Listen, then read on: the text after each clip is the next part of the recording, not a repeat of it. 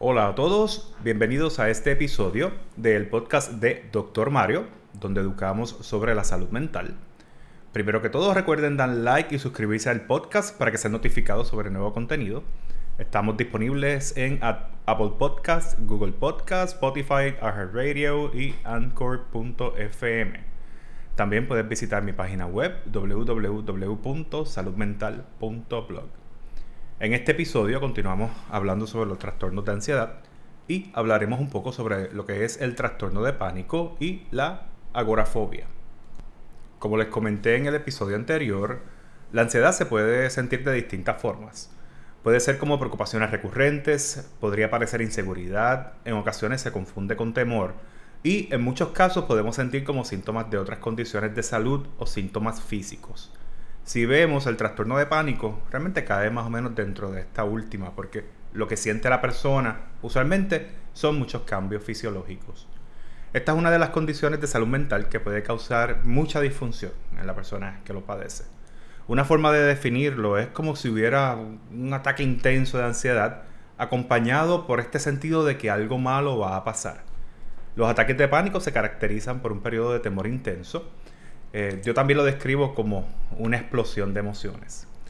El reto es que estos síntomas pueden llegar de la nada, en cualquier lugar y en cualquier situación, lo que hace que las personas que lo padecen estén predispuestos a lo que llamamos agorafobia, que es el temor que genera algún lugar donde la persona piensa que no puede escapar.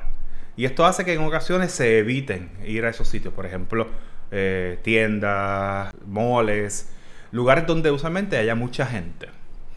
El trastorno de pánico ocurre más o menos en el 4% de la población general. Se identifica más en mujeres, pero pues en hombres probablemente no se, no se reporta con la frecuencia que debería. O sea que al final del día, yo creo que pues esta diferencia que se habla de 3 a 1 en términos de diferencia entre hombres y mujeres, pues lo más seguro es algo mucho más cerca esta condición se observa más frecuentemente en la adultez temprana, que es cuando se comienza a presentar los síntomas, pero puede ocurrir básicamente en todas las edades. Yo también lo he visto en niños y adolescentes. Y cuando vemos a ver es uno de los trastornos de condiciones que se puede afectar mucho por las cosas que estén pasando en nuestro medio ambiente. Por ejemplo, datos científicos establecen que factores sociales como separación de pareja o divorcio aumentan el riesgo de desarrollar esta, esta condición. Cuando hablamos de trastorno de pánico, pues básicamente lo que eso significa es una persona que sufre múltiples ataques de pánico. Y los ataques de pánico suelen comprender de, estos eh, señales o síntomas. Mucha gente piensa, siente que hay una sensación de peligro, que algo malo va a pasar y que no saben qué es, pero no pueden, no pueden dejar de pensarlo. Hay miedo a perder el control. Muchas personas sienten que van a morir mientras tienen estos síntomas.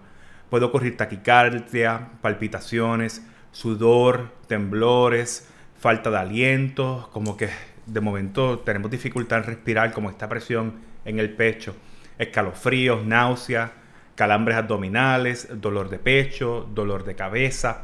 Algunas personas sienten un entumecimiento o cosquilleo corrientazos en, en las extremidades y puede que sientan como que se están desconectando con la realidad. La mayoría de las personas no pueden identificar de una forma clara por qué es que están sintiendo estos síntomas.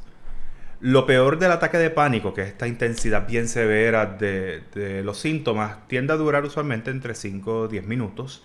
Hay personas que esto le pasa una vez en semana, dos veces en semana, una vez al mes, ¿verdad? Que esto varía de persona en persona.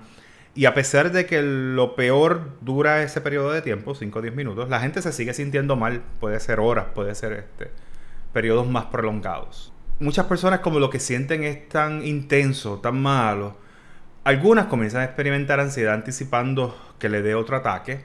Y eso en ocasiones se puede convertir en agorafobia. La agorafobia es un tipo de trastorno de ansiedad en donde las personas temen no tener escapatoria. Te temes a una situación real o anticipada, como usar, por ejemplo, la guagua, el tren, estar en espacios abiertos o cerrados. Muchas personas tienen dificultades en hacer fila o estar sobre todo en una multitud, ¿no? Eh, van al mall y de momento se topan como que está bien lleno y eso pues les genera mucha angustia.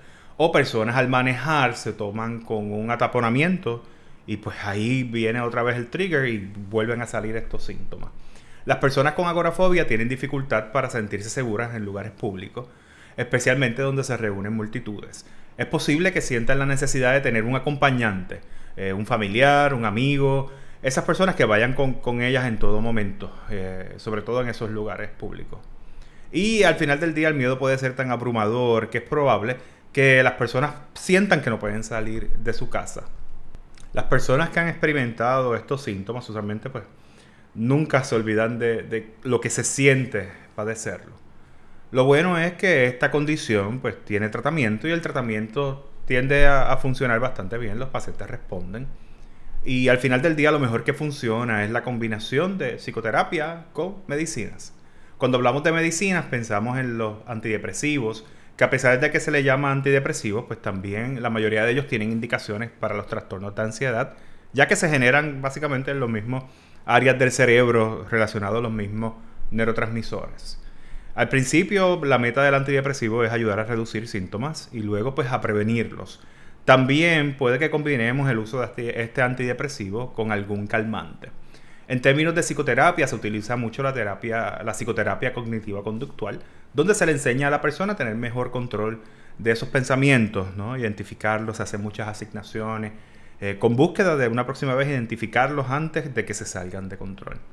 Otras cosas que ayudan son cambios en nuestro estilo de vida, la actividad física. Eh, esto ayuda grandemente a controlar los niveles de ansiedad. Por ejemplo, cuando yo me, yo me siento un poco más ansioso, a mí lo que me ayuda es correr. Ese es mi escape. También la meditación pues, puede tener efectos positivos. ¿Por qué ocurren los trastornos de pánico o la, agorafobia y, los ataques de pánico? Pues como la gran mayoría de los trastornos de salud mental, las causas de este trastorno tienden a ser multifactoriales. Sabemos que hay, pues que los neurotransmisores tienen un gran efecto en, en, el por qué se generan estos síntomas, también eventos en nuestro medio ambiente y pues el aspecto genético hereditario. Usualmente cuando tenemos una persona que padece de trastornos de, pánico o ansiedad, eh, hacemos esta investigación de qué otras personas en la familia lo tienen y vemos que se puede usualmente podemos identificar algunos hay muchos de ellos que nunca han sido diagnosticados ni identificados. Los trastornos de ansiedad también se ven mucho en combinación con eh, síntomas de, de depresión. Es importante siempre descartar alguna otra condición de salud que puede estar generando estos síntomas por ejemplo, a mí me ha pasado que vienen personas que me reportan síntomas severos de ansiedad y cuando vamos a hacer el examen físico, pues chequeamos, una de las cosas que tenemos a chequear es la tiroides y he tenido casos que se ha identificado, por ejemplo, hipertiroidismo, que los síntomas se parecen mucho a niveles de ansiedad. También siempre hay que preguntar eh, por cantidad de uso de cafeína, suplementos naturales, algunas cosas. Algunos de estos suplementos que se utilizan para aumentar el metabolismo también causan ansiedad y puede ser también otras medicinas. Si tú y tus seres queridos están presentando alguno de estos síntomas, pues es importante que se busque la ayuda a tiempo. Con algún profesional de la salud mental, eso hace la, la diferencia. Recuerda que la información brindada en este podcast no reemplaza una evaluación por un profesional de la salud mental Así que te invito a que des ese paso y busques la ayuda. Usualmente las cosas tienden, tienden a mejorar. Recuerden que si en algún momento hay una emergencia psiquiátrica donde la persona está en riesgo de hacerse daño, hacerle daño a otras personas o síntomas bien, bien severos, pues lo más responsable es llamar al 911 o asistir a las salas de emergencia más cercanas. Sabemos que en Puerto Rico está la línea Paz, que es una línea de asistencia a las personas que tienen alguna necesidad de salud mental y se pueden comunicar a ella al 1-800-981-0023. Recuerden que todos los miércoles eh, publico un nuevo episodio del podcast de Dr. Mario. En el próximo hablaré sobre el trastorno de ansiedad generalizada. Espero que esta información haya sido de valor para ustedes y que entiendan un poco mejor de cómo podemos identificar un, un ataque de pánico y la agorafobia. Así que Recuerden que dar like y suscribirse al podcast para ser notificados sobre nuevo contenido. Pueden conseguirme en las redes sociales, en Instagram como arroba en Facebook Dr. Mario R. González Torres, psiquiatra.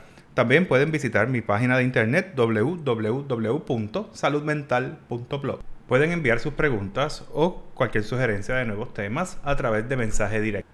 Aquí termina este episodio del podcast de Doctor Mario. Recuerda sacar tiempo para cuidar tu salud mental. Gracias por su sintonía y hasta la próxima.